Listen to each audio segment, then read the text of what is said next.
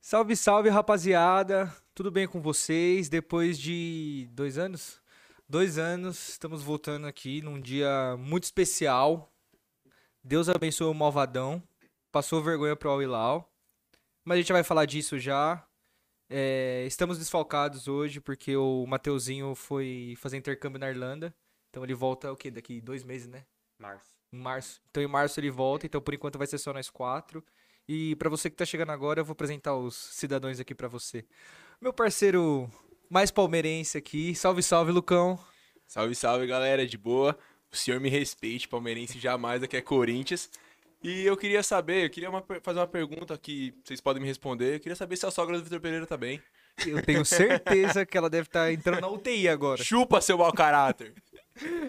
Seguido pelo nosso tiozinho aqui, do, aqui da bancada. Salve, salve, Dri. Salve, salve. Só pra lembrar o que aconteceu em 2018 com o Cruzeiro, praga de corintiano pega e vai pegar mesmo. E eu quero que o Flamengo vai pra puta que pariu. Nossa, é verdade, né? Nossa, já pensou o Malvadão se fuder nesse ano? Bom, é o nosso Tricas, né? Sofredor brasileiro. É, você sabe qual é a minha teoria, né, de brasileiro e São Paulino. Mas deixando a brincadeira de lado, sempre São Paulino. Confesso que eu tava torcendo pro Flamengo, acho que eu era o único aqui de, de nós quatro que, que tava torcendo pro Flamengo. Mas é isso. Pra mim foi uma vergonha maior do que a do, do que o Palmeiras passou pro Tigres. É isso. Assim, o que, que vocês acham de um cara que tava torcendo pro Flamengo? Eu acho completamente inaceitável. Não tem como, Gui, não tem como. Porque primeiro porque é o Flamengo, segundo porque é o Vitor Pereira. Vitor- mesmo se você não é corintiano, não tem que odiar o Vitor Pereira, porque o mau caráter que ele fez eu nunca vi isso no futebol brasileiro e nenhum futebol. Eu acho que é inaceitável o que esse cara fez. Pra mim ele tem que se fuder mesmo e foda-se. Eu quero que ele caia depois de um jogo em Itaquera que ele tome um pau. Concordo. Mas toda desgraça pra corintiano é pouco. Então é isso. Mas só lembrando, não é por inveja de título do Flamengo. É pela soberba deles. Eles têm que se ferrar e se ferrar muito. Principalmente, uma coisa, quem não lembra que eles fizeram no Ninho do Urubu até hoje com os moleques que eles não ressarciram a família. Então, Flamengo tem que se lascar. E eu tava até falando isso no grupo hoje com os moleques, que foi um dos poucos momentos que eu vi palmeirenses e corintianos no bar comemorando um jogo de futebol juntos, se abraçando e se beijando. Então, chupa Flamengo, nosso, nosso sincero chupa. Tomar no cu. Mas, gente, tava pensando, a última vez que a gente gravou, eu tinha uma Libertadores só. Agora eu tenho duas. Vai, quem que é o tonto que vai fazer a piadinha? Quantos mundiais? 51 tá aí, tá, parceiro? É, infelizmente não tem pinga aqui pra gente tomar, mas tem café. Então, de qualquer forma, 51 é pinga. E antes de mais nada, que todo mundo falava, ah, mas o Corinthians só foi campeão mundial porque ganhou do Chelsea. Se a gente pegar 11 contra 11, esse time do Chelsea que o Palmeiras pegou era mais fraco do que o Corinthians enfrentou. Nem fodendo! Não! Eu, não, eu posso não, falar isso não, com propriedade, né? Eu posso falar isso com propriedade, porque todo mundo sabe que o Chelsea é meu time na Europa, então eu acompanho o Chelsea desde 2008. E, cara, aquele time tinha Cech, tinha Terry, tinha Lampard, Em contraparte. Mas perdeu o Drogba. Entrou aquele Amoeba daquele loirinho. o Torres Fernando fez uma Torres, baita safado. temporada, ele errou no Mundial, ele Fraco. fez uma baita temporada. Dói falar isso, mas Ah. esse time era, era não Era é que mais era, forte. não, não é que era mais forte, era bem mais forte É, que esse do Você tá Palmeiras. sendo saudosista. não, Não, tô, não não, é. Porque esse time, o problema do Chelsea era o centroavante, era o Lukaku. O Chelsea foi campeão da Champions, chegou o Lukaku, o Chelsea parou de jogar. Ninguém mais sabia jogar bola ali. O Mason Mount foi o melhor jogador da temporada do Chelsea na Champions e ele desaprendeu a jogar bola pro Mundial. e era só o Zé Rafael ter rolado a bola pro Rony. O Rony tava chegando sozinho. Sozinho. Você sabe que o Rony não faria aquele gol. E eu tenho minhas dúvidas. O Rony não faria aquele gol. O Daverson faria aquele gol contra o Flamengo? Em tempos normais? Provavelmente sim. Não sei. Provavelmente sim, porque eu acho que no, no último toque, eu acho que pode falar, né? O último toque, é, o Daverson é melhor que o Rony. O Rony, na minha opinião, ele só corre. O Rony, ele é. O que, que nós fala sempre que eu falo pra você? O Rony é o Mirandinha melhorado. Pode ser. É, ele é nota 10 taticamente, nota 4 em habilidade. Ou seja, é o Jorge Henrique do novo da nova década. Só que o Jorge Henrique era melhor. Eu concordo. Eu acho o Jorge Henrique mais habilidoso, só que eu acho que esse é o tipo de jogador que todo time tem que ter, né? Ele é o. Ele é o Coringuinha do time. Em falar em Flamengo, estávamos tendo uma discussão. Quando que foi, Gui? Semana passada, semana passada. Do que, que a gente ia falar aqui no podcast, de pauta, essas coisas, e nós entramos num. Uma treta fudida. É, o que. de- é, clubes. Como que era? Clubes grandes, né? O que define um time grande e quais são os maiores? É. Que aí eu falei pra eles que, mano, eu acho que no Brasil, não sei se vocês concordam ou não, não dá pra bater o maior. No Brasil, eu acho que não dá. Os maiores. O maior não. Entendeu? Eu acho que um único específico não tem, porque todos têm muita coisa. Você pega aqui São Paulo, principalmente São Paulo. Viado, os quatro tem título pra caralho. Tudo bem que tem uns que começou nos anos 90, né? É, mas o pessoal sempre zoa a gente de Libertadores 100 anos, mas ninguém lembra. Depois fala que Corinthians não sabe que é burro, mas tem que aprender a estudar. Libertadores começou em 60, só pra lembrar todos aqui, tá? E o Campeonato Brasileiro em 71. Não antes disso. E além disso, um, um dos títulos, ou o título mais importante, algumas décadas atrás, era o Paulista. E quem é o maior campeão paulista? Hoje o Paulistão não tem valor nenhum, mas na época. Aproveita, tá? Porque tá todo mundo encostando, principalmente o verde. O verde tá chegando. Tá o quê? Tá com 24, né? É 22 junto com o São Paulo, se não me engano. E mas aí no Corinthians tá muito na frente, acho que tem oito na frente. Ah, não. No Paulista, sim. No Paulista, no Paulista, sim. Mas acho que aqui no, no Brasil, no geral, acho que não dá pra bater um, um grande. É, Maior. Então, esse é nosso ponto de discordância.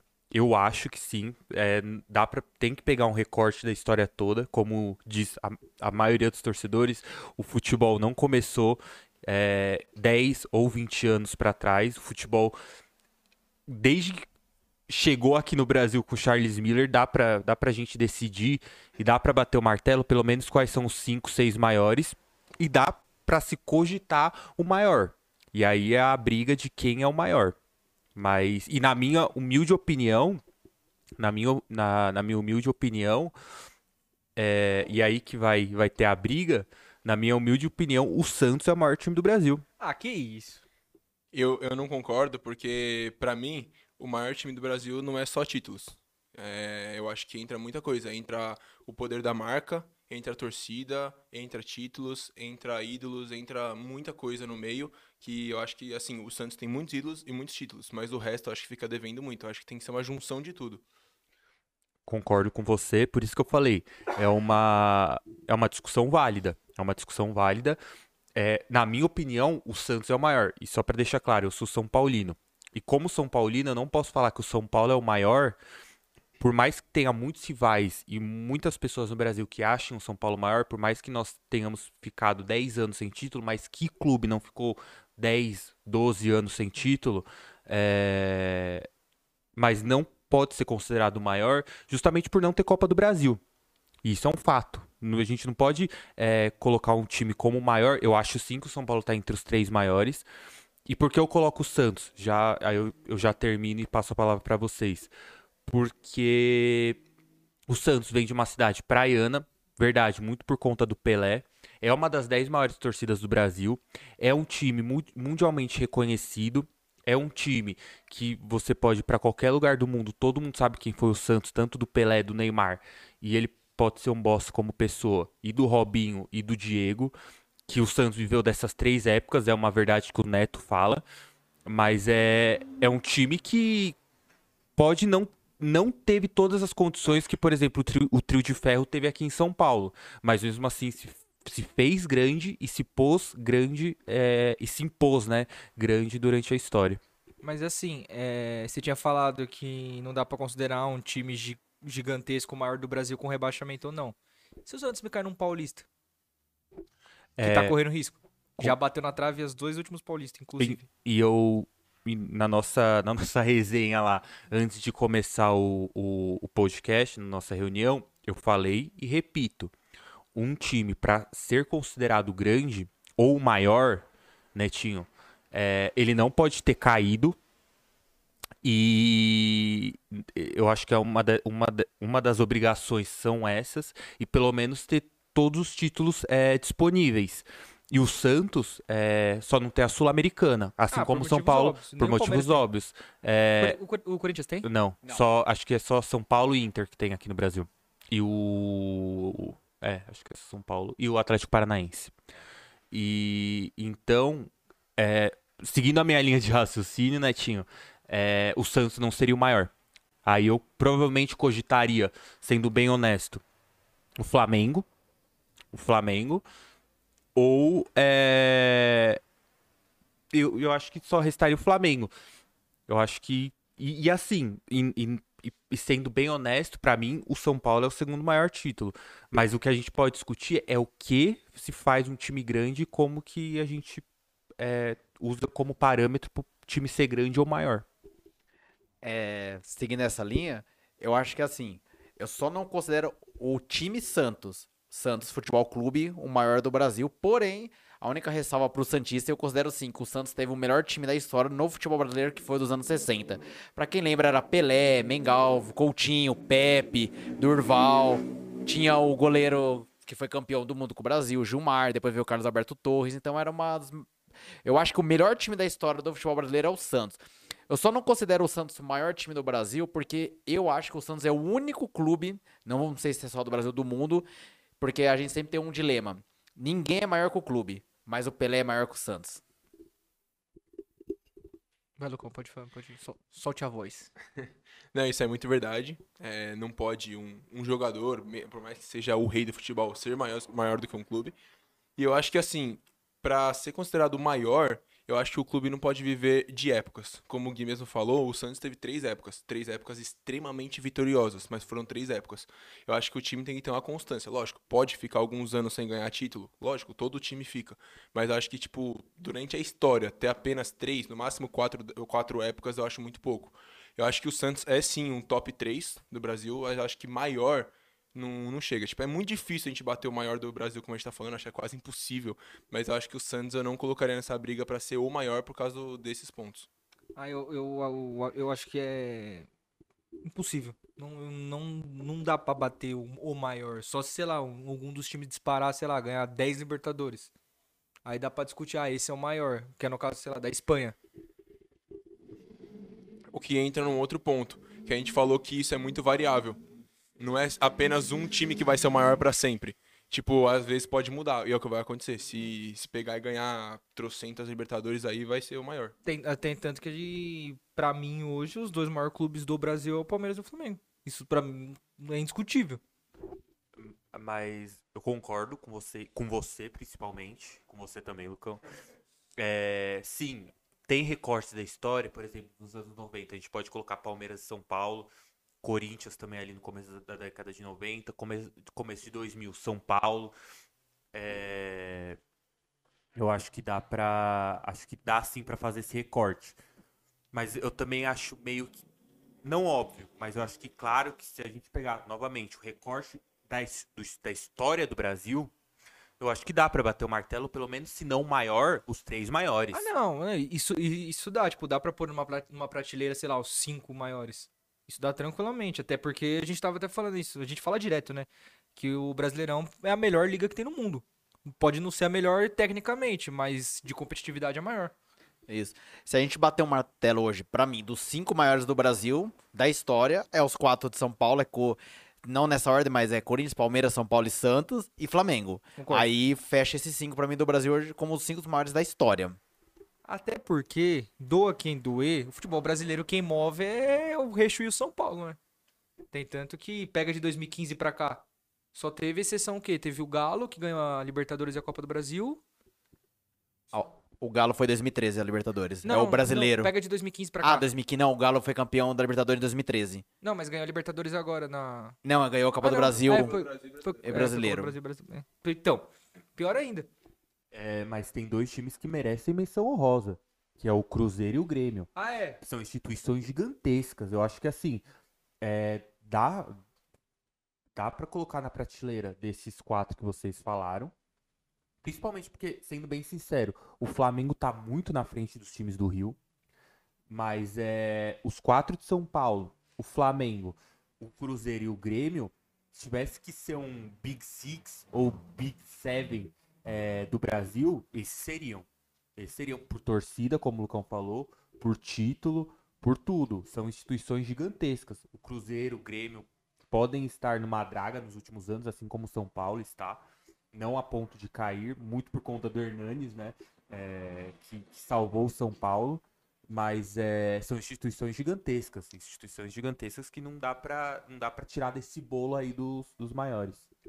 Não, eu concordo, eu concordo. Tipo, se for fazer um Big Seven, seria esse daí, porque não tem nem como fugir. Porque eu acho que os outros que a gente pode comentar aqui, Fluminense, Vasco, Ah, tem- aí- Inter, aí acho que não entra Inter. nesses. Mas acho que não entra no nível desses que É, a gente falou, no, nesses sete.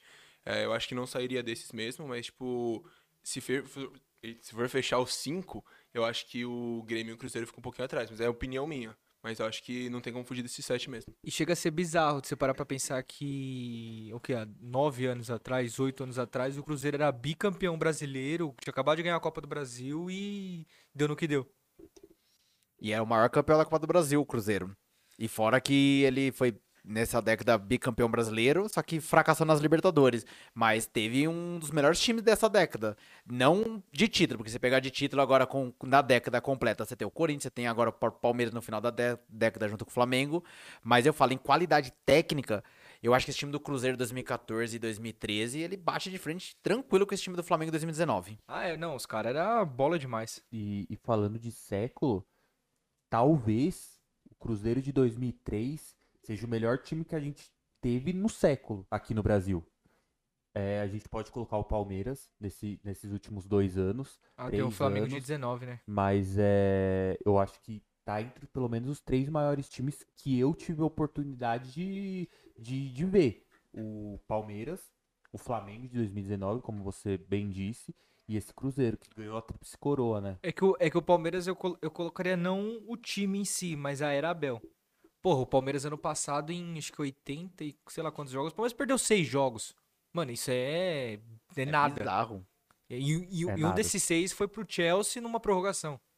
E todos nós tivemos a oportunidade, quem teve, de ver em 2003 uma das melhores atuações de um jogador, particularmente foi o Alex. Eu acho que a atuação do Alex em 2003, o que ele jogou, ele jogou. Por mais que ele é ídolo nas duas torcidas, mas eu acho que ele jogou muito mais no Cruzeiro, não assim na história, porque ele ganhou a Libertadores com o Palmeiras. Mas o que ele fez em 2003, eu acho que em competitividade e de jogar, ele jogou mais que no Palmeiras. Ah, não, sem, sem dúvida. Até porque no Palmeiras ele ficou, acho que de 98 a 2000, 2001. Ele ficou pouco e Eu ele, ele pegou já o desmanche da era Parmalat. Eu acho que 2002, porque um dos gols mais bonitos do Morumbi, que foi em cima do Rogério, foi em 2002. Então é isso. E o Alex é um dos caras mais injustiçados por não ter jogado uma Copa do Mundo, né? Porque o que esse cara jogou. Mas pegando o gancho que o Gui falou, eu acho que a gente pode colocar mais três times aí. Que eu colocaria o Santos do Neymar e Robinho. Por mais que eu não goste do Neymar, é um, era um time absurdo. Aquele Santos, não, importava o time que você torcia, você parava pra ver. Não tem como, era show. Eu acho que o, o Corinthians de 2015 jogava muito bem.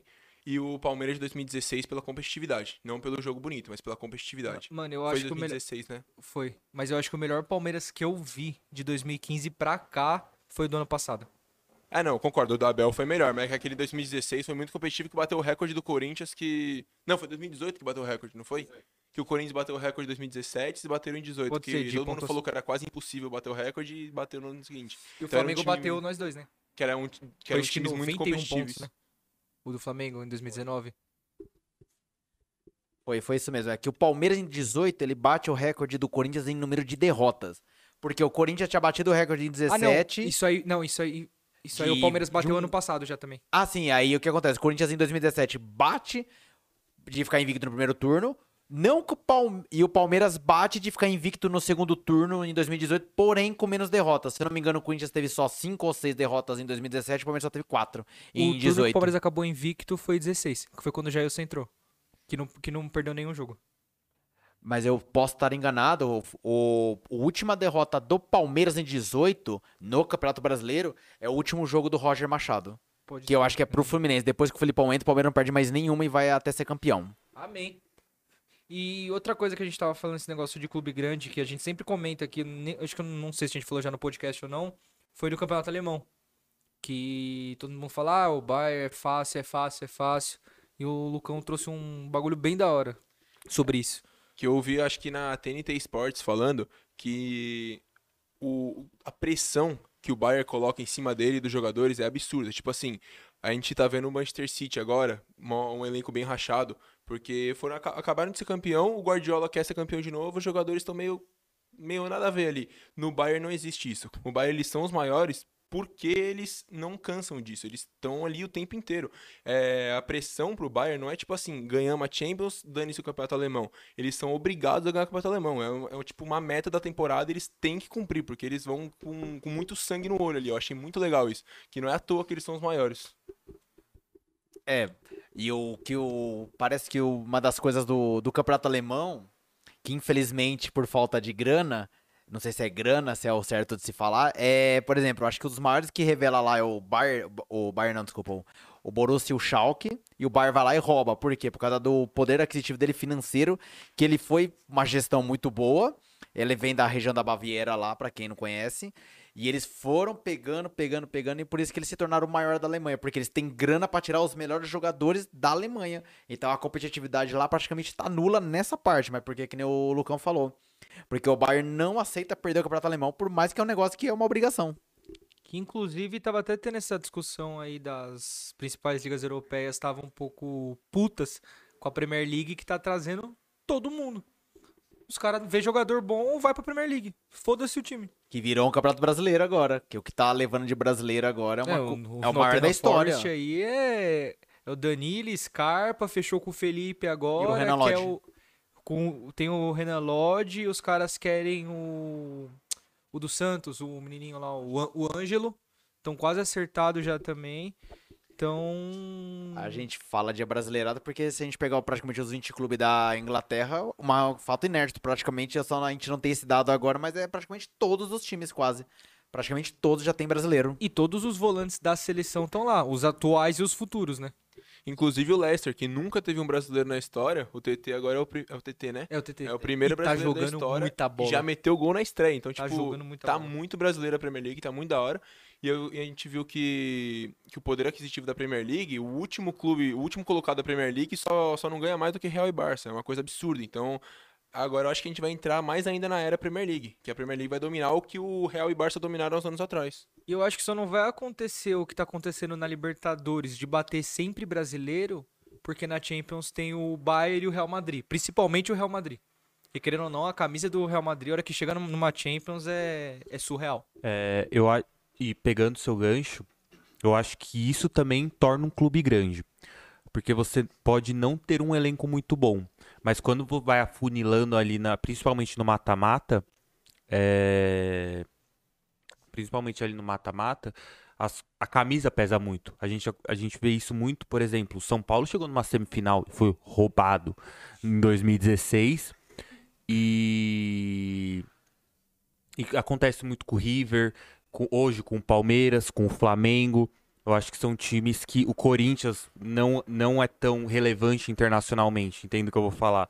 Mas assim, quando chega nas fases eh, finais de uma Copa do Brasil, ele se torna muito relevante. Ah, no âmbito nacional, não é indiscutível, né? O Corinthians bate de frente grande. Camisa pesa. É porque o grande problema do Corinthians nessa parte sempre foi a- as competições internacionais, porque o Corinthians sempre se é, vangloriou como o clube do povo. Então, o que, que é o clube do povo? É aquele clube que não almeja grandes coisas internacionalmente, a não ser brasileira, no caso, a gente tá falando de futebol brasileiro. Esse foi o grande, não sei se é o problema ou a grande vantagem do corintiano é essa. Que uma Libertadores, infelizmente, nunca fez diferença. Só começou a fazer diferença, pra quem sabe que eu tô falando, quando o Palmeiras ganhou em 99. Inclusive, eu pego um outro gancho que o Corinthians é um dos poucos clubes, ou o único clube, que ganhou muita torcida sem ganhar nada, sem ganhar título nenhum. Quando o Corinthians foi rebaixado, ganhou torcedor. Eu lembro até hoje, só vou contar uma história rapidinho, não lembro se eu contei pra vocês já, que 2007 eu tinha 10 anos. Eu tinha começado a assistir futebol em 2006, então não entendia muito. Aí eu assisti no interior o jogo, que eu tinha um chalé. Aí quando a gente tava voltando, tinha dois caras na rua com camisa do Corinthians. E aí eu perguntei pro meu pai, eu falei, nossa pai, o Corinthians perdeu porque, e foi rebaixado, por que, que eles estão com a camisa do Corinthians na rua? Eu não lembro exatamente a frase que meu pai falou, mas ele falou tipo, não importa se ganha ou perde, a gente é Corinthians. E isso, tipo, abriu um negócio em mim que eu falei, caraca, mano, é isso. Eu, eu, tipo, tomei uma advertência na escola no dia seguinte, porque era proibido de, uni- de ser uniforme, eu fui com a camisa do Corinthians depois de ser rebaixado, não tô nem aí. E, e eu concordo, e a gente já falou isso no, no privado, Lucão. E é verdade. É, a torcida do São Paulo se tornou a terceira maior por conta dos títulos. A torcida do Palmeiras se tornou também grande por conta dos títulos. Todos os clubes aconteceram isso. A do Corinthians é, se tornou a segunda do Brasil. E aí a gente tem a discussão acho que é a primeira. primeira e segunda. Pra É, Mas se tornou maior do que ela já era na época sem título. Isso aí ninguém pode tirar do Corinthians. E, e se o Corinthians pode ser por tudo isso que o Dri falou, mas é, eu acho que o Corinthians é o time do povo justamente por isso. Eu acho que o, povo se vê muito no Corinthians.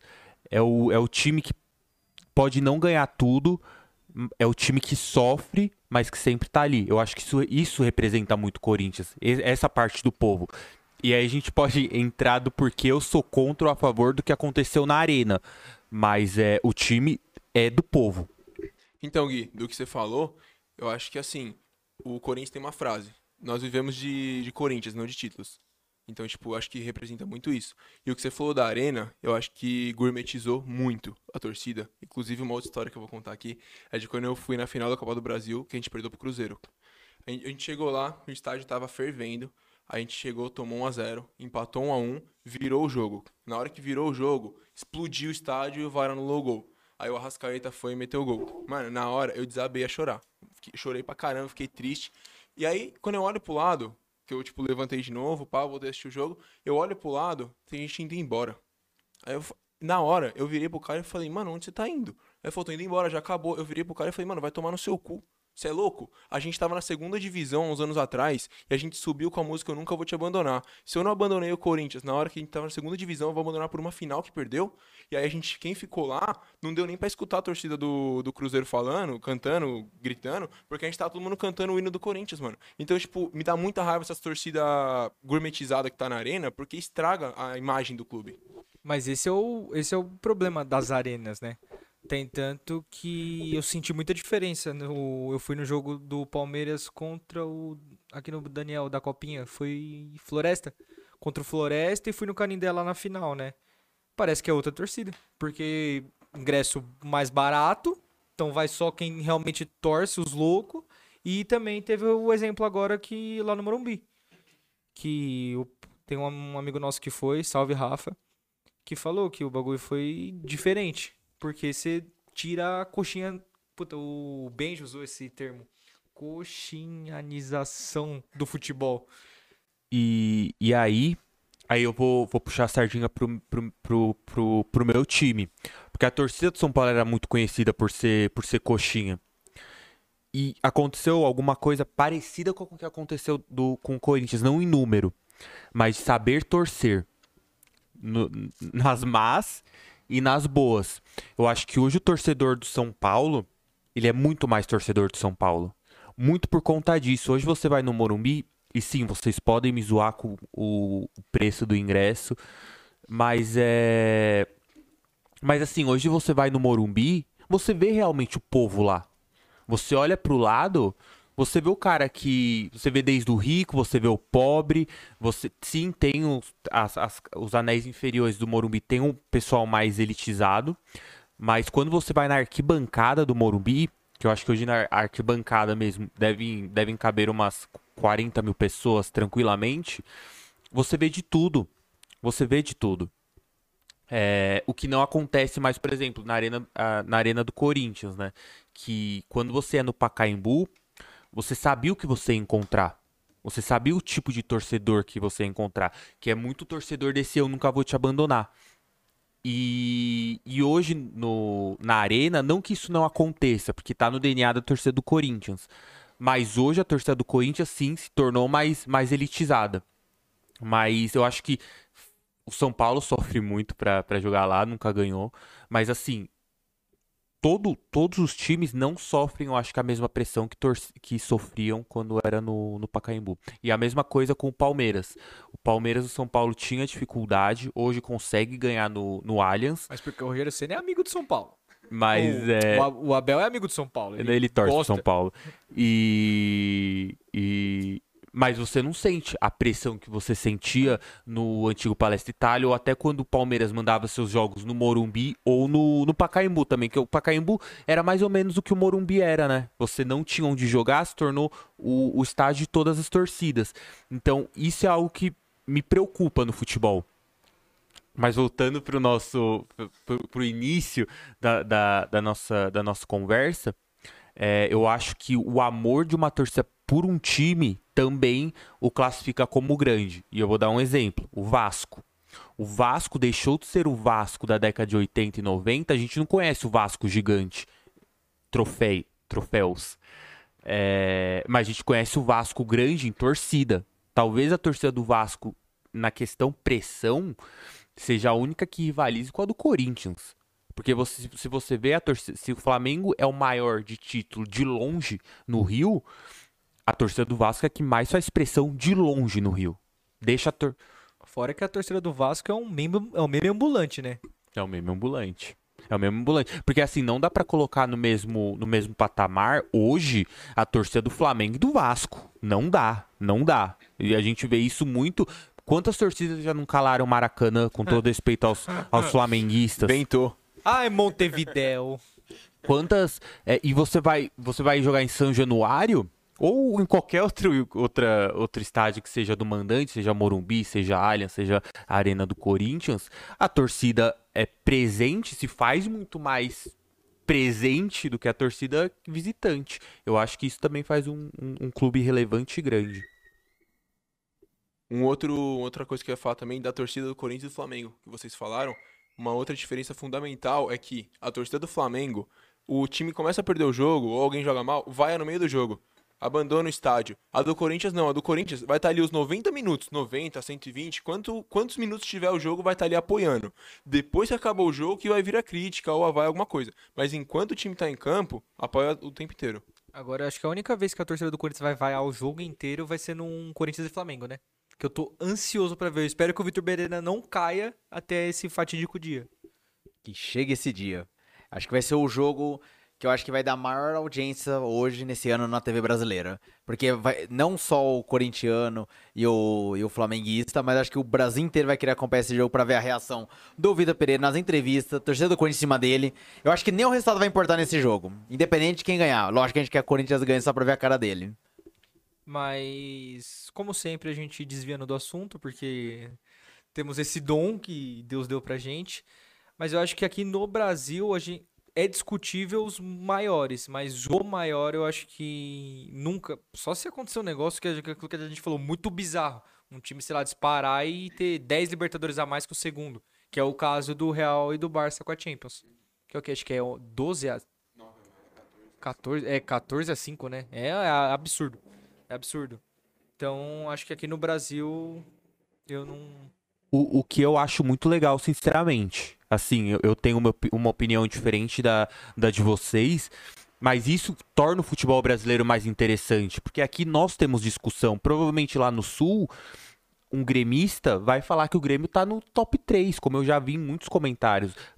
Provavelmente em Minas, o Cruzeirense vai falar que o Cruzeiro tá entre os três e ele vai ter os motivos dele. O São Paulino vai falar e ele vai ter os motivos dele. O corintiano vai falar e o flamenguista vai falar e o palmeirense va- vai falar. Só o atleticano que não dá pra falar muito, né? É, por- porque a, a disparidade entre Cruzeiro e Atlético Mineiro é realmente gigantesca. Mas assim, é isso que torna o futebol interessante. E aí, puxando outro gancho, e eu, eu não vou desviar, que também faz o Brasil ser o país do futebol. Porque aqui, é o que eu tô te falando, nenhum clube se sobressai muito do que os outros. Até hoje que o Flamengo e o Palmeiras estão na frente, o Atlético Mineiro consegue fazer uma graça, o São Paulo consegue fazer uma graça, o Corinthians consegue fazer uma graça. No futebol europeu é muito difícil isso acontecer. Então eu acho que isso também faz com que o nosso futebol fique mais enriquecedor durante, o- durante, durante os anos. Diferente, por exemplo, até dos países aqui próximos. Porque na Argentina é Boca e River. É Boca e River. O Independiente tem mais Libertadores? Tem. Tem. Mas eu não sei como que era na época, se é que vocês me entendem. Então, assim, Eu acho que era o, era o Independente que tinham, era envolvido. É, na final de, da Libertadores de 64, o Santos ia ser tricampeão. E o Grandona era dirigente do. Isso pra mesmo. quem não conhece o senhor Grandona que já morreu, ele é o ex-presidente da AFA, da Argentina. Ele era envolvido, foi envolvido, foi comprovado esse escândalo, que ele comprou praticamente a partida pro Independente ser campeão. E naquela época não tinha essa mídia que tem hoje. Então, então Santistas que estão ouvindo, vocês foram garfados em 64. Era pra você ser tricampeão da Libertadores. E aí que começava já todo esse roubo argentino, que a gente já conhece toda a história. Eu tenho que falar de 2000 ou não precisa? 2013 com o Corinthians. É. O, o- a- a- desculpa se tiver algum argentino Hijo de puta! é, por algum motivo estiver escutando isso, mas sim, se, se o brasileiro tivesse dado mais moral para Libertadores é, desde os anos 60 e se tivesse essa mídia que tem hoje, provavelmente o Brasil teria muito, não é pouca, muito mais Libertadores do que qualquer outro time sul-americano. Eu concordo 100%. Tanto é que agora que os times brasileiros dão prioridade para Libertadores, olha os últimos anos. Foi Brasil. Foi um ano aí que Boca e River fizeram a final, Acho que foi desde 2019. que foi, a final entre eles, foi Não, só brasileiro. Foi 19 Flamengo, 20 e 21 Palmeiras, É. 22 Flamengo e, se Deus quiser, 23 Palmeiras. Aí, tipo, só antes disso que teve o Boca e River, mas depois o brasileiro dominou. E antes já vinha brasileiro também, com o Corinthians, com o Atlético Mineiro. Então, tipo, quando o brasileiro dá valor, ele vai melhor. De- desde, desde 90, né? O São Paulo ganhou, é, Palmeiras ganhou, o Corinthians ganhou, o Atlético Mineiro ganhou, Santos ti- ganhou. o Santos ganhou. Então, assim, é, se o brasileiro não ganhou, pelo menos chegou nas semifinais ou na final. Então, assim, os números mostram que a partir do momento que o brasileiro dá é, moral para uma competição, ele chega muito forte. É verdade, porque a partir dos anos 90, tirando aquele grande Boca Juniors do Bianchi, que tinha os irmãos Esqueloto, Palermo, Riquelme, esse foi um grande time fora da curva no nosso sul-americano. Mas desde os anos 90, é o Brasil que já vem dominando a Libertadores pelo interesse. Tudo começou com o São Paulo nos anos 90 e depois só foi esse domínio total, tirando o Boca Juniors. E aí agora é só brasileiro, voltando só brasileiro. Isso quando o Boca tinha aquele grande investimento, o River tentou agora, mas é um, é um River que é uma das grandes discussões futuramente que a gente pode falar, que o River, pra quem não sabe, já ganhou nessa década agora que passou duas Libertadores, mas não é um time comparável com aquele do Boca dos anos 2000, por quê? Porque fez feio no Mundial, foi eliminado duas vezes na semifinal. E, gente, é, tá tendo essa demora pra falar porque a gente tá com o microfone a menos. Então tá um passe e repassa do caralho de microfone. Então, se tiver um atrasozinho, é por isso. É, então voltando ao assunto que o Neto tava falando, a gente pede desculpa aqui. Mas é isso daí da Libertadores. Então, tirando o Boca, que foi o time sul-americano fora da curva, que dominou mesmo, que foi no final dos anos 90 e começo dos anos 2000, que o Neto agora até chorou por causa daquela final que eles falam que eles foram roubados, mas lá, E foi, e foi. lá eu tinha 10 anos. Cola, cola, você tá ouvindo? A gente foi roubado. Mas graças a essa final que, pra quem não lembra, que o Boca Juniors ganhou nos pênaltis em pleno Morumbi de 4 a 2 que foi intitulado o grande feriado Porcos Tristes. Porque foi a final um dia antes do feriado Corpus Christi. E Abel Ferreira que quebrou isso. Porque até o Abel chegar, era batata. Era semana de Corpus Triste, o Palmeiras vai perder. Vai perder. É a única certeza que a gente tinha. E o Abel chegou e parou. Simplesmente o homem é um maior português que pisou na terra. Quem discordar é clubista. É. Tô errado? Não, não. Você queria sou... ter o Abel Ferreira? Queria, ali? queria, queria. Eu acho ele um, um, um grande treinador. E assim, é, grande ainda eu tô sendo bem legal com ele. Eu acho que isso vai gerar discussão, vai gerar briga, mas eu acho que hoje ele é top 5 ou 10 do, do mundo. É, isso, isso também conta, né? É, grandes treinadores de, de ti- Grandes times têm que ter grandes treinadores. Eu acho que isso é, é óbvio, mas tem que ser falado. Tem tanto que o Abel, depois que ganhou essas Libertadores, entrou pra história, porque ele tá na mesma prateleira que o Santos do Pelé e o Tele do São Paulo. Que foram os únicos bi brasileiros da Libertadores. E só não foi tri porque roubaram a gente, que aquilo lá foi pênalti em cima do Fernandinho. Era pro, pro Corinthians estar aí também, né? Que 2013 era nosso. Não, É. tinha, não tem como, não tem como. Ali O foi uma apagação de dívida. Não, não, o Corinthians 2013 tinha um time absurdo, que era o time campeão com reforços. E aí foi- a gente foi garfado, foi um dos maiores roubos que eu já vi ali em pleno Pacaembu. Bom, mas agora, pelo menos com VAR, Em tese, acabou, né? Acabou o Corinthians, né? Acabou É, o Corinthians e o você parar pra Flamengo. ver, o último título de vocês foi o quê? Foi 2019, né? Entrou o VAR daí pra frente. E aí? Só pra lembrar que mesmo com o VAR, mesmo com o VAR não discutindo o título, não discutindo jogabilidade, né? Isso aí é aquelas frescureadas que esses caras falam jogabilidade. Mas lembrando que mesmo com o VAR, tem muitos times aí que, que são grandes do Brasil, são favorecidos pelo VAR. E a gente consegue ver um Palmeiras e um Flamengo aí sendo favorecido com o VAR. Palmeiras aonde? Aonde? Pronto, Adriano, agora você deu a choradeira. Agora você deu a choradeira, abriu, pronto. O vitimismo começando. Vitimismo não. É, eu não sei se vocês lembram, mas a gravação do VAR da Copa do Brasil sumiu. Caleri tava um mês impedido. E cadê essa gravação? Cadê, Guilherme? Cadê? Fala. O dia que roubarem pro São Paulo, acabou o mundo. Eu concordo, mas eu não acho que tenha sido roubo. Foi ruindade mesmo do juiz. Foi ruindade mesmo do Ah, juiz. não, não, isso aí é. Tem tanto que hoje, no dia de hoje que a gente tá gravando, mostrou que a arbitragem brasileira é uma porcaria, né? O Gerson tomou cartão amarelo com uma simulação com VAR. Então, aqui no Brasil, provavelmente o máximo que acontecer é tomar uma comidinha de rabo e boa. Mas tá mais que provado, mesmo com o VAR, o Corinthians sai prejudicado. Então isso aí foi até bom, eu gostei do VAR. Eu amei o VAR, na verdade, porque aí mostra que a história estava errada contra o Corinthians. Porque se a gente pegar, porque ah, isso aí foi uma coisa, pra quem era, ma- era da área do marketing, sabe que isso daí dava muita audiência. Por isso que inventaram o apito amigo pro Corinthians, que foi o Milton Neves que inventou. Mas é que eles não enfatizavam, mas o número de erros, se for pegar para agora e fazer só um programa de número de erros, o Corinthians tá empatado até antes de muito time grande aqui no Brasil. E eu que sou vítima. Não, o Corinthians, ele fica muito marcado por 2005, que ali foi, foi feio. Mas desde então, o Corinthians não é muito ajudado.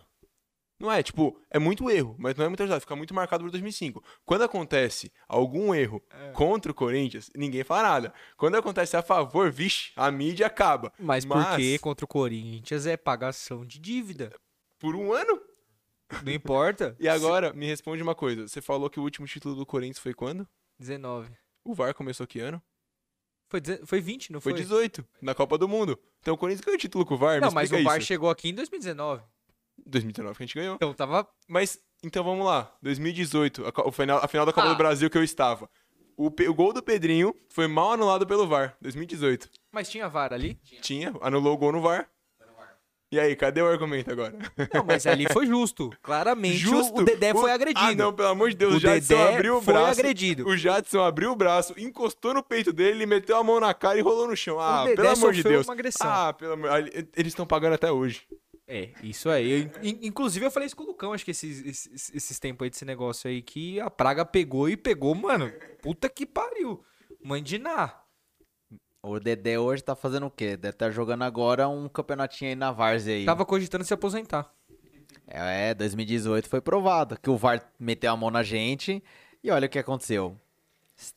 O mais engraçado que acontece no futebol brasileiro depois que entrou o VAR, mas isso daí a gente não consegue provar, só é meio estranho, né? Esses tal patrocinadores que aparecem por aí do nada e esses times que estão com os patrocinadores mais altos são mais favorecidos. Lembrando que o VAR dá pra dar uma chapiscada ali sim que dá, porque o VAR, pra quem conhece, todo mundo pensa assim, ó. O VAR ele foi muito mal vendido. Falando, não, agora acabou. Não, o VAR não acabou com a roubalheira, porque o VAR também é interpretativo. Ele Mas pode é interpretar o daquela erro forma. que tem aqui no Brasil. Eles deveriam soltar pra todo mundo um livro com as regras. Fala, ó, é, sei lá, mão, mão na bola. Vou soltar três exemplos e vocês veem. Esse é mão, esse é bola na mão e esse é porra nenhuma. Só que não, cada árbitro tem um, um critério que não tem lé com cré. Não tem lé com cré. Tem tanto que a melhor atuação do VAR que eu vi na minha vida foi Palmeiras e River Plate. Ali eu tenho que assumir que foi muito bem o VAR. Não, VAR ali E foi excelente. comeu a bola e salvou metade da torcida do Palmeiras. Porque eu já só não infartei ali porque. Nossa senhora, e contra time argentino, né? E contra time É um argentino. milagre. Que eu lembro que, que quando teve o jogo, a gente tá. A gente, acho que a gente sempre comentou que quando é contra argentino tem que ficar de olho porque vão roubar. Mas, mas isso que é, acabou caindo por terra graças ao VAR, né? Hoje em Graças a dia né? eu não tenho tanto pé atrás de jogar com, com um time argentino, porque todo mundo tá vendo. Todo mundo tá vendo. E Então, isso acaba inibi- inibindo erros e mau caratismo, né? Então, acho que, é, novamente, isso vai ajudar muito os clubes brasileiros. É, no entanto que depois que o VAR entrou, que foi 2018, que ele chegou depois da Copa do Mundo, porque o campeão da Libertadores 2018 é, pra quem lembra, aquele Boca e, e River, que foi a final lá no Santiago Bernabéu depois da briga. Então ali que entra o primeiro VAR. Porém, até hoje a torcida do Grêmio reclama que eles eram pra estar naquela final com o Boca, porque fala que o VAR foi mal interpretado num pênalti, mas aí os grêmitas e o Renato Gaúcho se lasque. Mas é verdade, depois que entrou o VAR, tirando esse título do River Plate, a partir de agora só dá brasileiro na, na Libertadores. É, gente, o papo tá bom. Ah, é. A gente tava estudando aqui um monte de. O que que era? Esqueci o nome. Lucão, me ajuda. O que a gente quer fazer todo o programa? Quadros, isso. Então, a partir desse episódio, não nesse, porque somos quatro vagabundos e ninguém pensou em nada pra fazer hoje. Mas a gente vai mudar um pouco o formato do podcast. Então, vai ter quadros. A gente quer fazer tier list pra soltar no YouTube.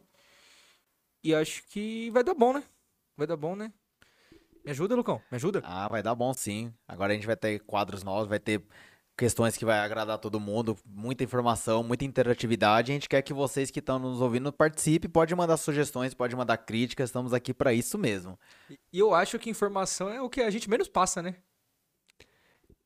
Com certeza, a gente passa só discutindo aqui. Que é uma maravilha também, né? Mas a gente tem que tra- trazer um pouquinho mais de informação também. Mas a ideia do podcast quando a gente foi, a gente fez foi essa, né? Tipo, não ser um bagulho jornalístico, mas ser uma conversa gravada. Até porque a gente fala de futebol o dia inteiro, né, Sr. Lucas? Exatamente. É, eu e o Neto, principalmente, a gente conversa o dia inteiro mandando áudio no WhatsApp de futebol. Tanto é que eu tava até com muita saudade de voltar a gravar podcast. Eu mandava áudio pro Neto de um minuto e pouco, dois minutos, porque falando de futebol, falando, meu, é abstinência. Então, isso daqui a gente adora fazer. Então, pra você que tá chegando agora, o podcast não é jornalístico, é. Gui, você que é um cara mais culto aqui, que, que poderia usar uma palavra chique? Não, não é tão informativo, mas eu acho que traz é, assuntos relevantes, né? O que a gente vai tentar trazer é, para vocês, todos os programas. é, coisas que talvez é, as pessoas falem, né, no dia a dia, no rolê. Talvez não, é certeza, que elas Certeza, falam. certeza, certeza. Ainda mais com algumas nas na, na cabeça. Mas é, eu acho que esse é o intuito do programa. É uma coisa que o Ne- Netinho vai pedir antes de, de terminar o programa. Mas compartilhem, é, deem sugestões do que, podem, do que pode melhorar, do que pode permanecer do jeito que tá. Ah, até tanto um negócio que a gente não falou, né? É, depois de 24 episódios que a gente gravou, esse é o 25 é o primeiro que a gente tá fazendo presencial. Então eu tô olhando pra cara dos três aqui, querendo socar dois, menos o Dri, porque o Dri é bonzinho. Mas o, Lu- somente o Lucão. Ah, vou contar pra vocês.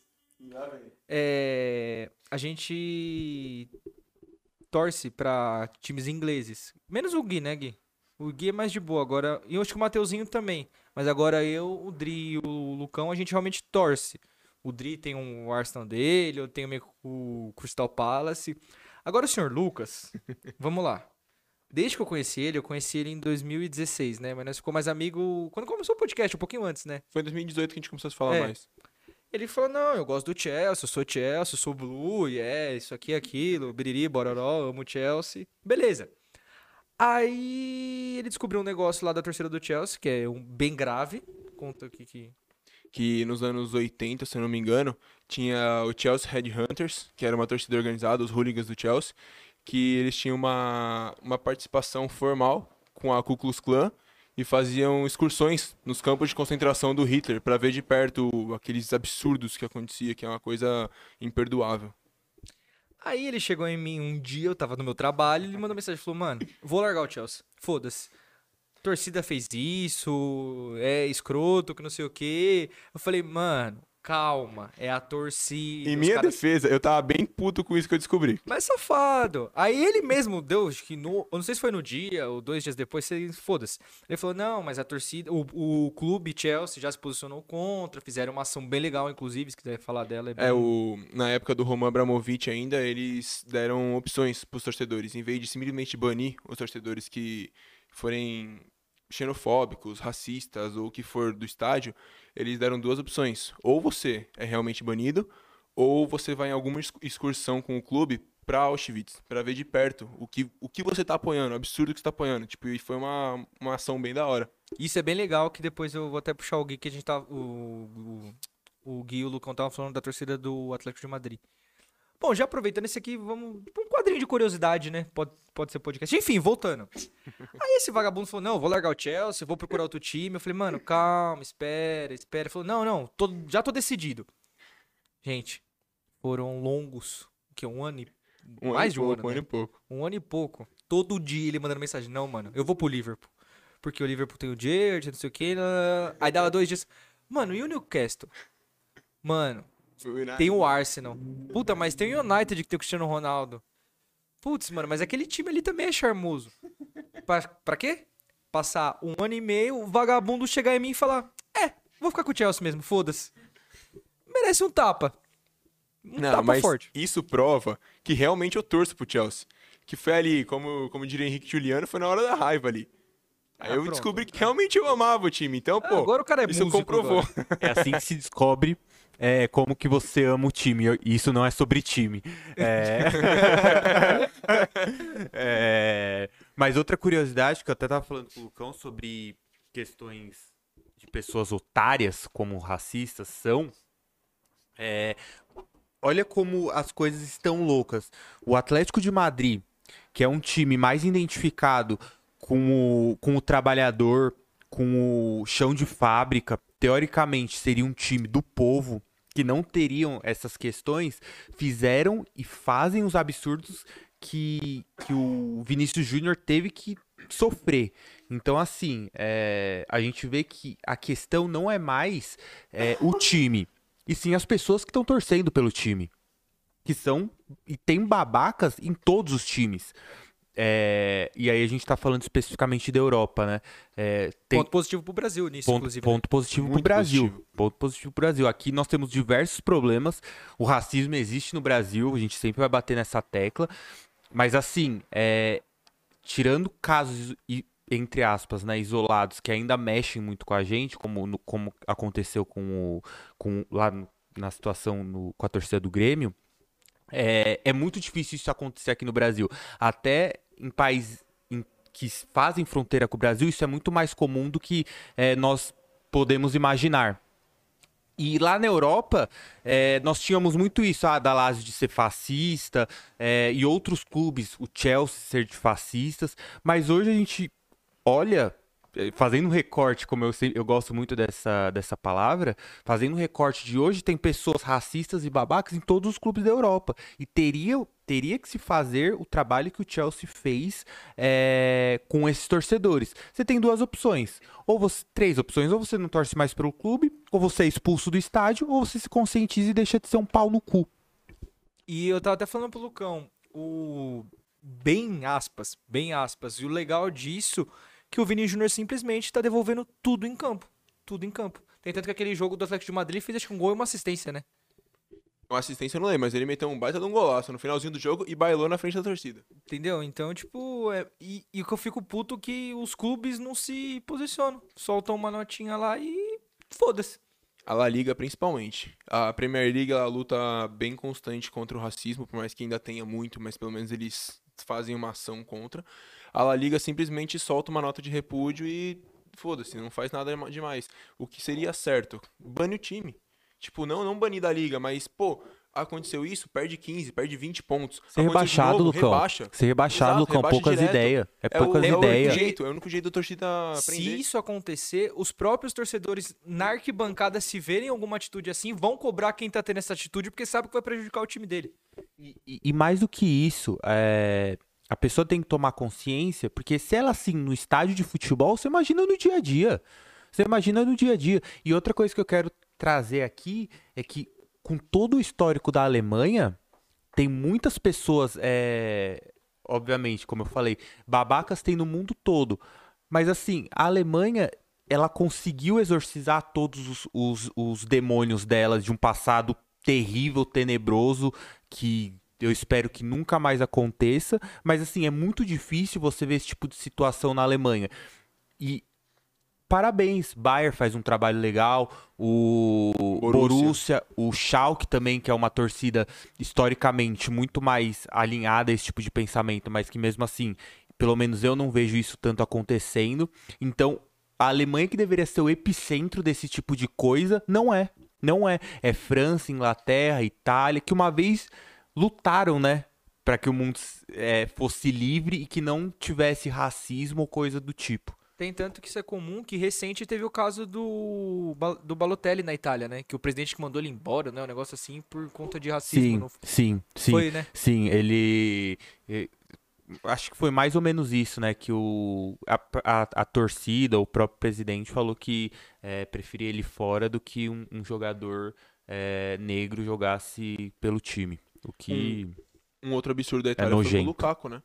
Que não Lukaku. lembro contra quem foi o time que imitou macaco quando ele tava com a bola. E a torcida organizada da Inter de Milão, que era o time que ele vestia a camisa, soltou uma carta falando que defendendo a torcida rival, falando que eles não eram racistas e fazia aquilo só pra desestabilizar o jogador. Então, tipo, Porra. a própria torcida do clube que ele jogava foi contra ele e a Pô, favor destabilizar o cara, xinga Então, o cara, sei lá, exato, xinga a mãe do exato. cara, que tá errado, mas, porra, é futebol, a é, gente mas sabe. pelo menos não é um racista, sabe? E Exato. uma outra coisa que você falou do Schalke, Gui, que o Schalke tem muita fama do Hitler torcer pro Schalke. Que ninguém sabe se isso era verdade ou não, né? Que até onde se sabe o Hitler não gostava de futebol, mas pelo Schalke tá bem na época, ele se associou até pra divulgar a política dele. E aí o Schalke tem muito essa fama. E mesmo assim conseguiu lutar muito bem contra isso, tipo, um puta mérito pro Schalke. É bem. É, bem- é um assunto delicado. E, né? e assim, se, é, é, a gente tem, em muitos aspectos, a Europa tá, tá na frente do Brasil. É, não só falando de futebol.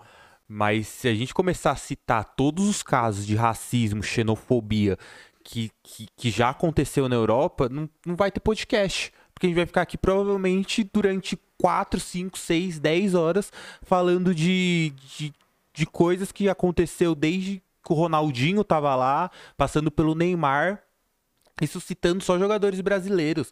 Mas o que, por exemplo, os africanos já não sofreram, o que jogadores de origem judaicas não sofreram. Então, assim, é, a questão não é só dentro do estádio. A questão não é só dentro do estádio. É, que, é uma questão também aqui no Brasil de se lutar na sociedade. E o clube, por ser um. um- por, pelo futebol ser um clube, ser, uma, ser um esporte do povo, é, também tem que estar junto nessa trincheira.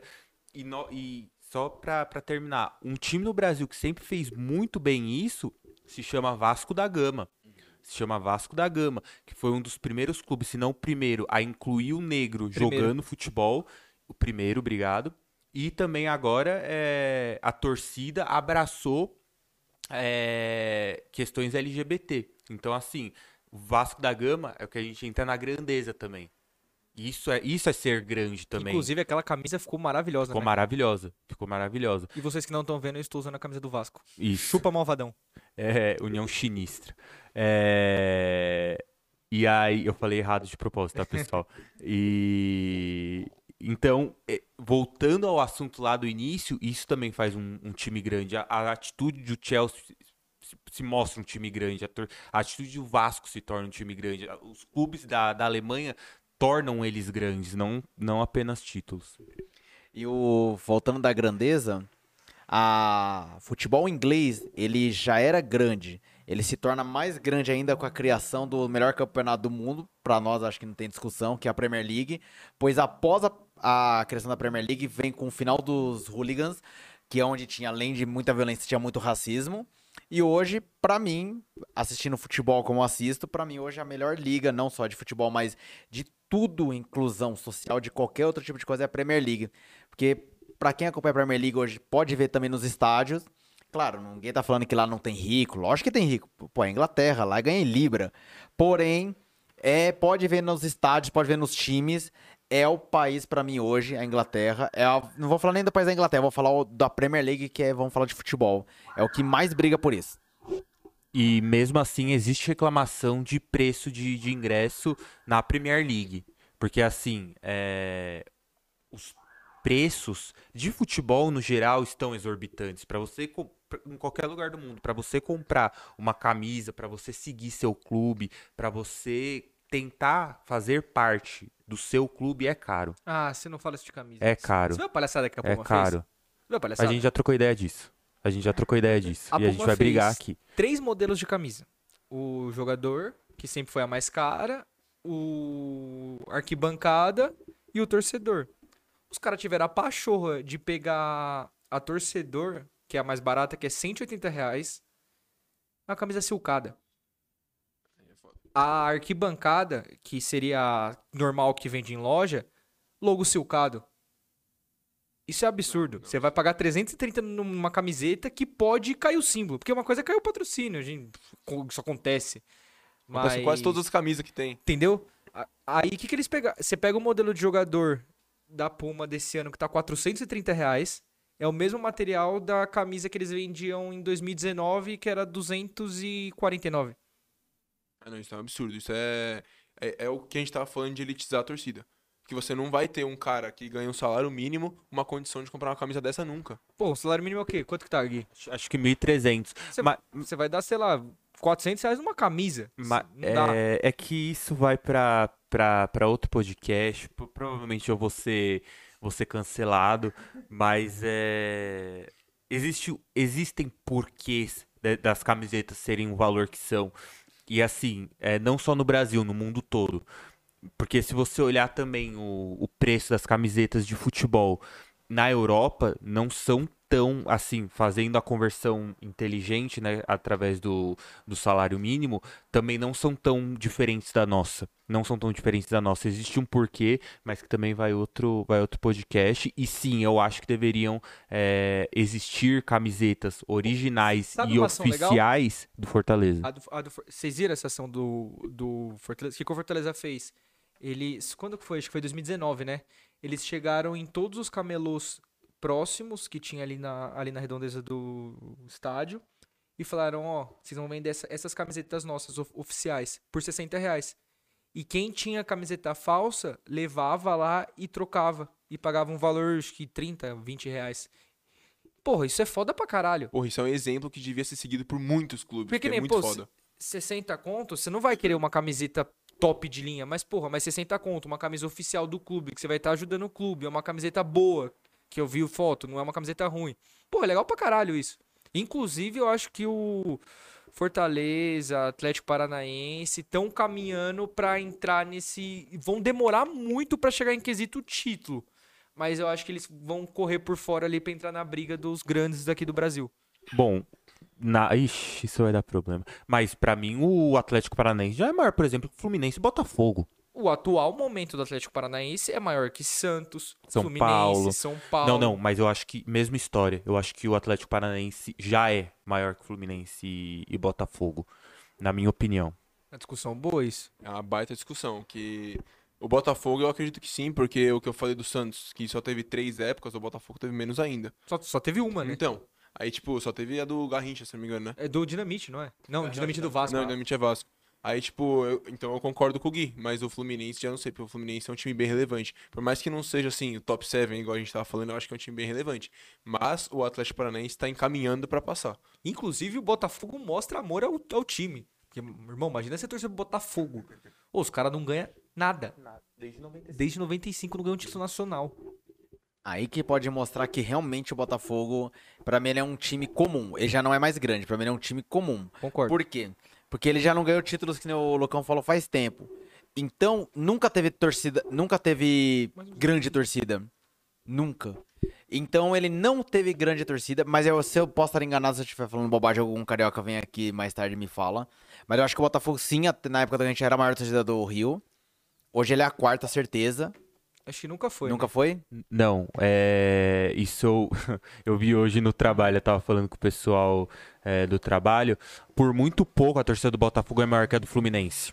A torcida hoje do Botafogo é maior que a do Fluminense. Por, sei lá, é que pes- pesquisa é, é complicada, ainda mais décimos. Mas eu vi que tava 1,2% pro Botafogo e 1,1% pro, pro Fluminense. Ah, sim, bem perto. Mas pode ver que, vamos falando a nível nacional, como o Corinthians, a gente tava comentando agora, que passou vários anos sem título, então é uma torcida que nunca cresceu. Ela, hoje, eu posso estar enganado, depois a gente pode ver essa pesquisa, mas eu tenho certeza que eu acho que ela não, se não for, peço desculpa, maior que a do Cruzeiro, Grêmio Internacional, e essas daí sucessivamente. Então eu acho que o Botafogo, sim, é um grande exemplo de que ele não é time grande, na minha opinião. Essas torcidas que você falou não é que são maiores que a do Botafogo. São muito maiores que a do Botafogo. Tadinho do Botafogo, estrela solitária. Máximo respeito ao Botafogo, tá? Só quero falar isso. É um time que eu. Que, é, obviamente, eu sou, sou São Paulino, só vou torcer pro São Paulo. Mas o, o Botafogo tem, eu acho, um time simpático. Eu acho, isso também mostra como ele se apequenou, né? Porque um outro, um outro torcedor falando que sente simpatia pelo clube já, já mostra que não tá no caminho certo. Exatamente, porque até porque um rival direto com com seu time num título, alguma coisa, você nunca vai ter uma simpatia, você vai ter ódio daquele time. Então, isso mostra que se apequenou bastante. É, eu só queria voltar lá atrás no que a gente estava falando, um gancho, que o que você falou de grandeza dos times, que é um apoio a LGBTQ+, a racismo, contra o racismo, obviamente. É, eu acho que isso é muito foda e devia ser no mundo inteiro isso, porque o futebol é mundial, o futebol é global, o futebol é multicultural, principalmente. E, acima de tudo, o futebol é um exemplo. Então, as pessoas, as crianças principalmente, vê isso acontecendo na TV, porra, vai achar que é normal. Por mais que vai ver em casa que não é, mas vai ver na TV é normal e, e ninguém é punido, não acontece nada. Então eu acho que isso tem que ser, tem que começar assim, não começar do futebol, mas tem que ter principalmente no futebol e principalmente por ser multicultural, tem que ter essa luta constante contra para praticamente acabar com isso, para depois também ter a sociedade, não que o futebol seja a sociedade, mas que é uma coisa que influencia muito. É, e aí eu vou, eu vou discordar concordando com você. Sim, o, o, o, futebol, principalmente Brasil, Europa, eu acho que se não for o principal, tá ali nos três, é, sei lá, junto com cinema, videogame, séries, são a, a, as coisas que levam a sociedade a evoluir ou não. Moldam caráter. Né? Moldam né? caráter. O futebol molda caráter. Cansei de, de mandar vídeo, principalmente pro Gui pro Lucão, de tipo ação, que, que nem esses dias o, eu, eu mandei pra eles o cara do Boca que foi lá no meio da... Olha, eu tô até arrepiado. Foi no meio da torcida, tinha um rapaz lá com síndrome de Down, ele foi, abraçou, tirou a camisa. Teve o do Cássio lá com um menino com autismo que eu mandei pro Lucão, que eu chorei. Eu até falei pra ele, falei, mano, o bagulho é muito louco, é muito louco. Então... E, e assim, se, se essa questão, por exemplo, do, do racismo fosse mesmo levada a sério... Por exemplo, Vinícius Júnior sofreu racismo contra o Atlético de Madrid o certo, o correto, não são todos colegas de profissão, todo mundo sai de campo. É. Todo mundo sai de campo. Igual aconteceu em PSG e um time aí, eu não lembro, na Champions. Todo mundo saiu de campo. Todo mundo saiu de campo. Eu repito, todo mundo saiu de campo. Porque isso mostra que, que ele é seu companheiro de trabalho, independente do clube. Porque, porque assim, uma coisa que é uma verdade tem uma frase que, é, que, que diz: é, se tem quatro racistas numa mesa, você é, e você não se levanta, você vai ser o quinto. Então, assim, é, se você não apoia o seu colega, então você está apoiando o outro lado.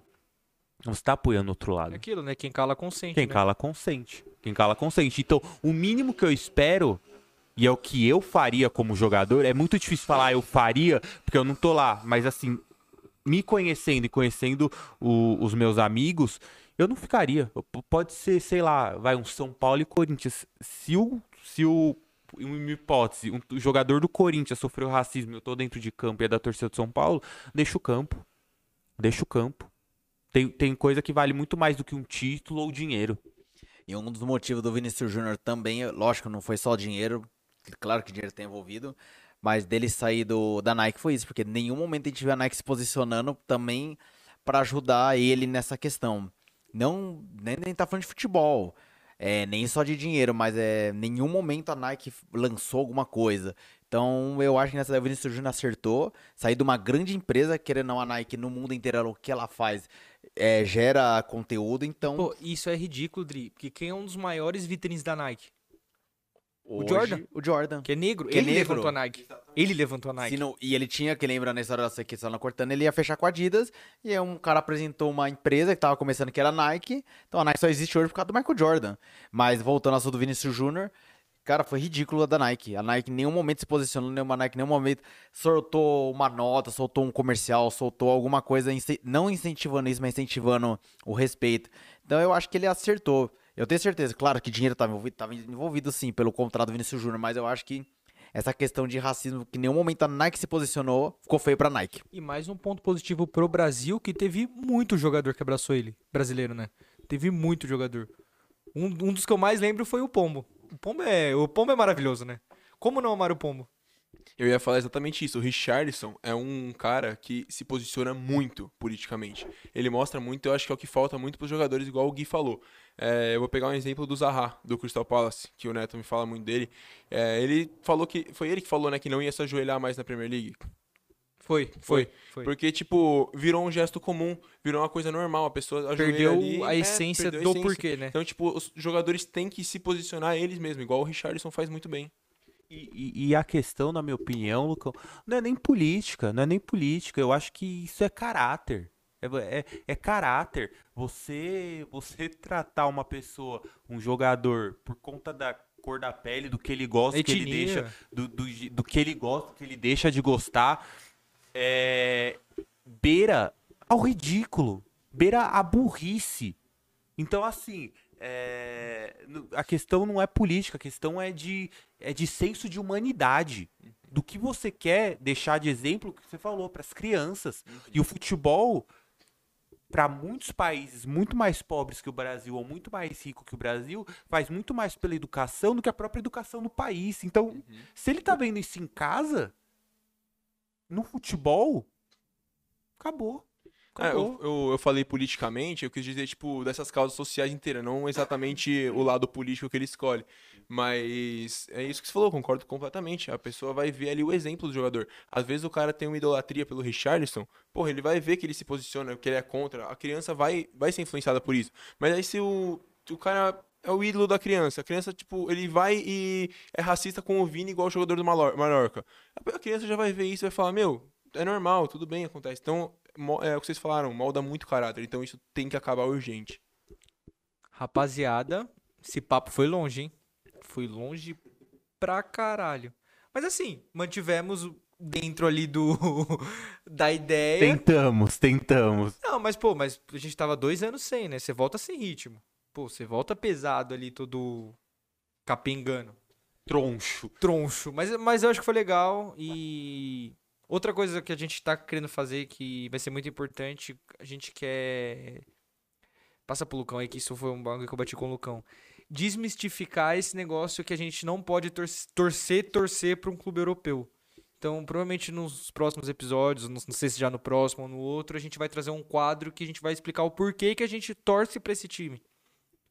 É, tipo, contar um pouco da nossa história, de por que, que o Neto começou a torcer pro Crystal Palace, eu pro Chelsea, o Adriano pro Arsenal. E a gente quer, inclusive, a interação do- dos ouvintes também. A gente ou chamar pra gravar junto, ou eles mandarem o depoimento pra gente, pra ter a interação dos torcedores, do- dos ouvintes também, pra mostrar que não tem problema você amar um time brasileiro e torcer pra um time europeu. Não é por isso que você ama menos o seu time brasileiro. Que até tanto o, Lu, principalmente o Lucão sabe, eu torço o Real pro Crystal Palace, eu passo raiva com aquele time. Mas é melhor torcida de Londres, né? Inclusive, o último Chelsea e Crystal Palace, o Harvard acabou com o Palmeiras acabou com o Crystal Palace, né? Só pra, Eu só odeio o. Chelsea. Eu odeio o Chelsea. Eu só queria falar que eu odeio o Chelsea. Muito. Nesse dia de hoje, dia 7 de fevereiro de 2022, às 10h30, só tenho uma coisa a dizer. Segue o líder na Premier League. Pô, o Arsenal vai ser campeão da Premier League, finalmente, né? Finalmente vai sair o City. Isso só prova que o Gabriel Jesus é pica. Tava lá no City, tava ganhando na Premier. Foi pra onde? Pro Arsenal, que vai o quê? Ganhar a Premier. E ó que esse episódio eu nem falei do Valdívia. Eu nem falei do Valdívia. Não, não, não, não. Meu Deus, pelo amor de Deus. Fala do Gabriel Jesus, pode Pelo falar. nem amor de Deus, Valdívia. pelo amor de Nos Deus. próximos episódios eu vou trazer fatos, evidências que foi o maior meia que já jogou. Maior não, o melhor meia que jogou no Palmeiras nesse Continu- século. Porque o maior foi o Veiga. Mas o melhor foi o Valdívia. Continue falando do Gabriel Jesus, que eu aceito de coração. Somos dois. Bom, gente, acho que deu, né? Deu pra matar a saudade um pouquinho, né? Espero não demorar pra soltar esse episódio. Que. Que que é isso, Guilherme? Que, que é isso? Ah, out- out- outra coisa legal é que a gente quer voltar, fazer. Voltar não, quer começar a fazer com imagem. Pra vocês verem a cara de desgosto do Guilherme.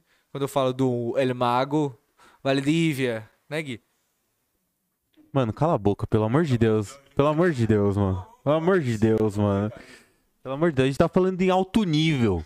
Falando contra o racismo, contra um monte de coisa, times grandes, o cara vem com Valdívia, mano. Desligou esse microfone. Depois eu corto. O cabo aí embaixo. Ah. Aí, ó, tem que ser velho, né? Tem que ser velho. O Adriano acabou de desconectar o microfone. Por isso ficou esse silêncio. Um senhor de idade, né? Dri, fala alguma coisa só pra ver se voltou. Oi? Aí, voltou. Voltou. Senhor de idade. Mas então, gente, acho que é isso. É... não- Acho que foi um bom episódio, né? Falamos Pô, ficou legal de pra tudo um pouco, né? A gente foi até além do que a gente ia falar, que a gente tinha programado. De lei, né? É, como sempre. E a gente vai fazer um canal no YouTube. O Guilherme quer ser o nosso TikToker. Vai ter dancinha, vai ter dancinha. Nunca, nunca. Ele vai nunca, fazer dancinha, Nunca, ele vai nunca, fazer dancinha. nunca, nunca, nunca, nunca, nunca nessa vida. Mas a gente vai fazer bastante vídeo pro YouTube de tier list. Que a gente sempre discute aqui. É, sei lá, é. Melhores jogadores, Camisas mais bonitas. camisas bonitas, Valdívia é melhor que Hernanes e Renato Augusto. Ah, meu Deus do céu, velho. É, Ô, a gente tem que acabar o episódio, né? Nossa senhora, mano. Coisa simples. Mas é, eu queria agradecer vocês, senhores. É, só uma, outro ponto importante, que a gente comeu três pedaços de pizza e o Adriano e o Guilherme continuam comendo amendoim. Eles estavam trancados, passando Três? fome. Três pedaços de pizza onde? Foi. Não, foi... não, três pizzas. Ah, tá. Ah, tá. Ah, É, rapaziada, só pra vocês entenderem, eu, nós todos, menos o Lucão, eu sou de Santo André, Adriana é de Santo André, Neto é de Santo André e Lucão é de São Bernardo. Eu trabalho no Itaim Bibi. Repetindo, eu trabalho no Itaim Bibi.